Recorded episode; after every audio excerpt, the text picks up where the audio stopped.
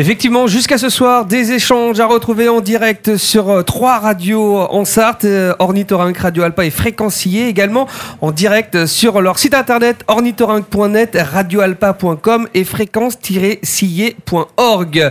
On retrouve Ludovic de la radio Ornithorynque. Alors, Lu- normalement, j'aurais dû avoir Théo. Oui. On en profite pour faire un petit coucou à Théo. Voilà, qui, on euh, l'embrasser. Voilà, Ah. on, on t'embrasse et on, on espère que ta rage dedans va rester dehors. Voilà, Euh, exactement. voilà, c'est une petite boutade histoire de lui faire un, petit bisou. euh, voilà.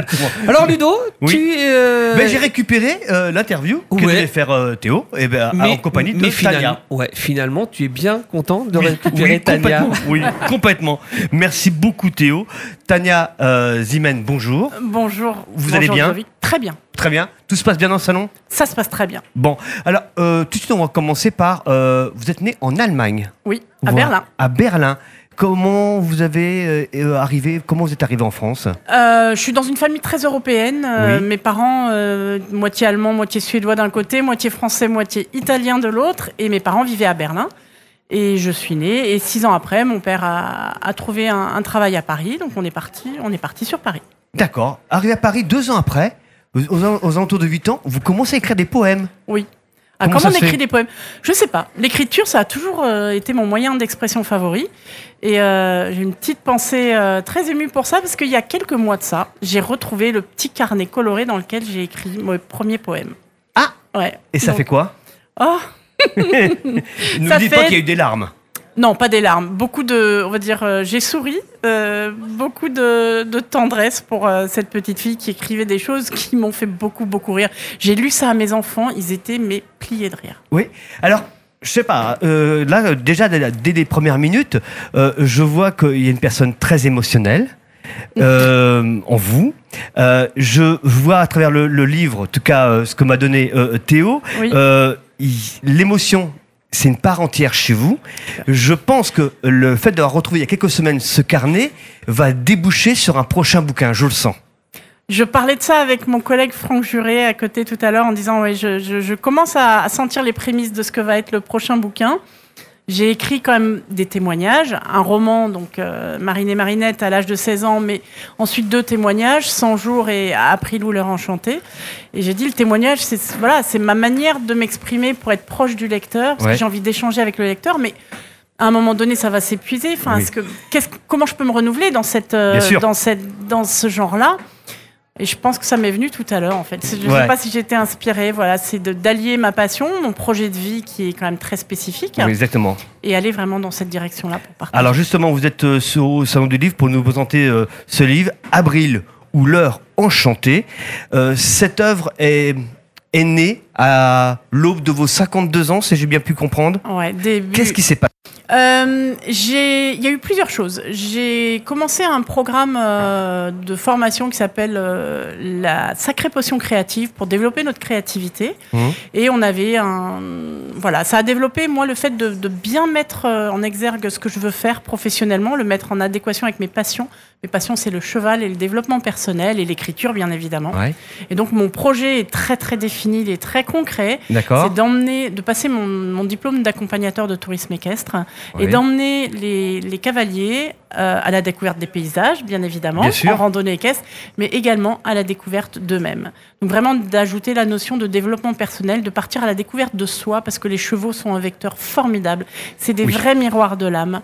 Et donc j'ai voulu, je me suis dit, mais voilà, moi le développement personnel, ça fait depuis 2018 que je m'y intéresse. Mhm.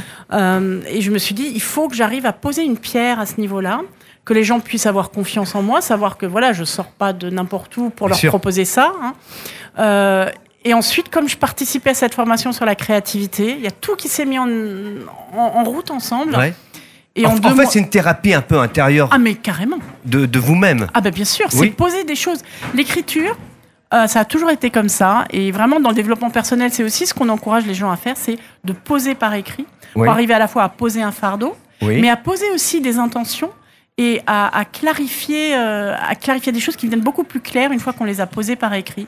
Et, euh, et c'est ce que j'ai voulu faire avec ce livre-là, parce que à partir de ce moment-là dans ma vie, les synchronicités sont apparues. Les cinq euh, Les synchronicités. Quand vous Ah, savez, là. Voilà, expliquez-nous ça un peu. Alors, une synchronicité, je sais pas, vous pensez à un ami euh, que vous n'avez pas vu depuis longtemps. Oui. Il se trouve que le lendemain, bim, il vous appelle. Ou vous envoie un SMS. Ah bah, c'est Ouais. quand même étrange. Bah, Il n'y oui. a pas de hasard dans la vie, il y a des synchronicités. Et quand on s'ouvre à tout ça, eh bien, on en voit de plus en plus. Et moi, à partir de janvier de l'année dernière, ça a été mais, énorme. Euh, j'ai- reçu plein de messages de l'univers, mais Mhm. plein. Et en fait, plus on s'ouvre et plus on les voit, ces messages-là. Et j'ai voulu, moi, témoigner de ça. Et en gros, dire et expliquer au lecteur. Alors, au début du livre, je commence à, vous voyer le lecteur, à lui parler un petit peu. Plus, plus ça avance, plus je le. À un moment, je dis Je pense que je peux te tutoyer. Oui, allez, je te tutoie. Et en fait, je m'adresse à lui pendant tout le. Mais est-ce que c'est pas le fait que notre société euh, nous euh, engage vers plutôt des couloirs et on fait plus attention à, à- peut-être à un environnement euh, plus humain au- autour de soi Là, on parle de, de- du terme que vous avez dit tout à l'heure, mais en fait, c'est parce qu'on fait plus attention peut-être autour de nous. Il faut trouver en fait la, la- la notion de base dans tout ça, c'est la liberté. On a, le- on a le choix de, de choisir son chemin dans la vie. Mhm. Et quand on est ouvert à quelque chose, et ben on ouvre son esprit. Il y a, souvent on dit une chose. Vous achetez une, euh, j'en sais rien moi, une, euh, une voiture rouge, une Twingo rouge. Oui. Et ben à partir du moment où vous avez acheté votre Twingo rouge, vous commencez à avoir des Twingo rouges partout. Il y en avait toujours eu avant autant. Mm, oui. Sauf que maintenant L'attention, l'attention est portée dessus, vous le voyez. Mm. Et c'est ça que j'ai voulu mettre vraiment en avant en disant, de toute façon, dans la vie, il faut avancer. Mhm. On a des hauts, on a des bas. Tout le monde a des hauts et des bas. Et en prenant le côté positif, on peut toujours avancer. Mais je montre aussi mes côtés négatifs. Oui. J'ai une, euh, une lectrice qui est venue me voir hier. J'ai une amie du collectif West Auteur qu'on a créé avec un ami euh, qui est venue me voir parce que elle, Myriam lui avait offert mon livre. Et elle m'a elle m'a dit, mais la chose qui m'a pas dérangée, mais qui m'a un peu hum, étonnée, c'est, euh, je sais qu'au troisième chapitre, je dis, ben voilà, les deux premiers chapitres, le prologue, c'était assez euh, feel good, c'était, allez, on va en avant, on voit le positif, et, on...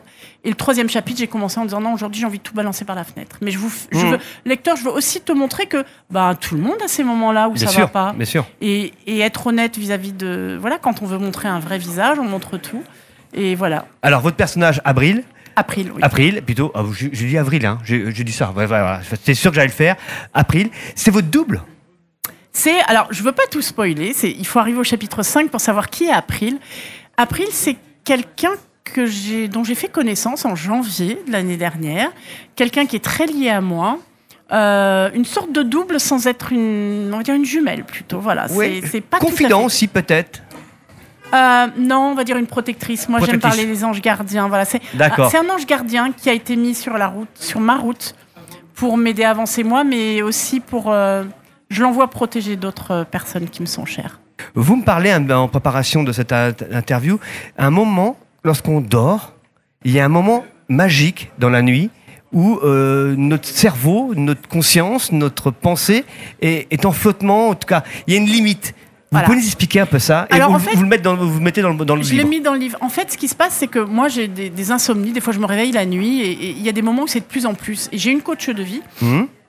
en développement personnel avec qui j'ai vraiment lié des, des ami- des liens d'amitié très forts. Et à un moment, je dis, mais j'en ai marre. Je me réveille toutes les nuits à 3 heures du matin.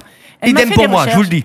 Bah, et elle a fait des recherches et, elle, et, et en fait, il y a un moment dans la nuit où, quand on s'ouvre de plus en plus à la spiritualité, à l'univers et au message que nos anges gardiens, on peut dire les anges gardiens, on peut dire Dieu, on peut dire plein de Ouais. choses derrière ça. Mais quand ils veulent nous parler, il y a un moment de la nuit où euh, on va dire que le- le- la frontière entre notre monde réel et leur monde à eux est plus fin, plus perméable. Euh, et et c'est souvent entre 3 et 4 heures du matin. Et il y a des connexions? Et c'est là où on peut être réceptif ou pas euh, au message que nos anges gardiens peuvent nous envoyer. Et, euh, et c'est ce que j'ai appelé leur enchanté. D'accord. April, aujourd'hui, est toujours pr- euh, près de vous? Alors ça a été euh, à partir du moment où j'ai envoyé le livre à l'éditeur en juillet de l'année dernière, Mhm. plus d'April. Ah. Et une des choses que j'ai apprises moi dans mon cheminement, c'est faire confiance au processus, se laisser aller, accueillir.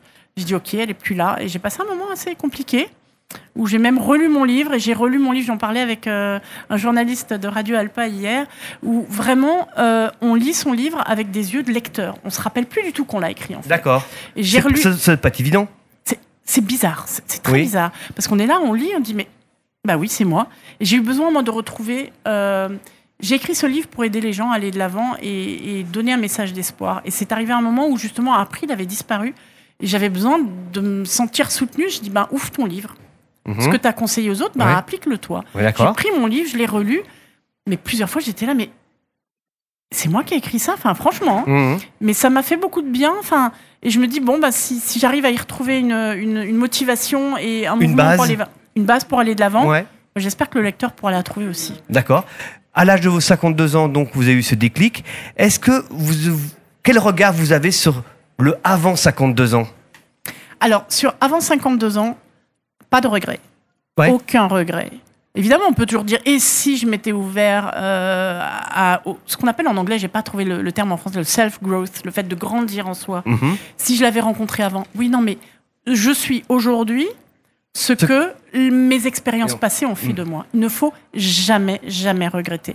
Et les livres que j'ai écrits avant, ils ont servi à poser la pierre d'April. Et peut-être qu'April, le livre April ou l'heure enchantée, ça me sert à poser une pierre pour autre chose. Le prochain livre ou quelque chose que je ne sais pas. Encore. Toujours accueillir ce qui se passe. Ah, c'est dur, hein. Oui. Le, lâcher prise, c'est dur. hein. y a- a- Ah, les vides, ouais, Mhm. les vides sont durs à combler. Ouais. Il faut apprendre à accueillir.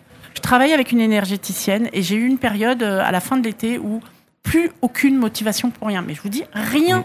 Genre, je me mets devant Netflix, je regarde une série, j'ai même plus envie de développement personnel, plus envie de rien. Et c'est, je suis quelqu'un d'actif, c'est quand même assez étonnant. Oui. Et elle m'a dit, mais heureusement qu'on a des moments comme ça. C'est les moments où tous les, tous les apprentissages se fixent. C'est là où on a besoin de cette espèce de, de, de, de, de- voilà, C'est de faire no un point peut-être. C'est Ah euh, oui, faire un point pour mieux rebondir. C'est tout à fait ça. Et il faut arriver à accepter ça. Comme on dit, on doit les, les jeunes doivent apprendre à s'ennuyer, ce qui n'existe plus. D'accord. Voilà. Euh, une toute dernière question pour finir. Euh, je sais que ça vous tenait à cœur. C'est le collectif West Auteur. Ça fait pas longtemps que ça existe. Allez, en quelques secondes.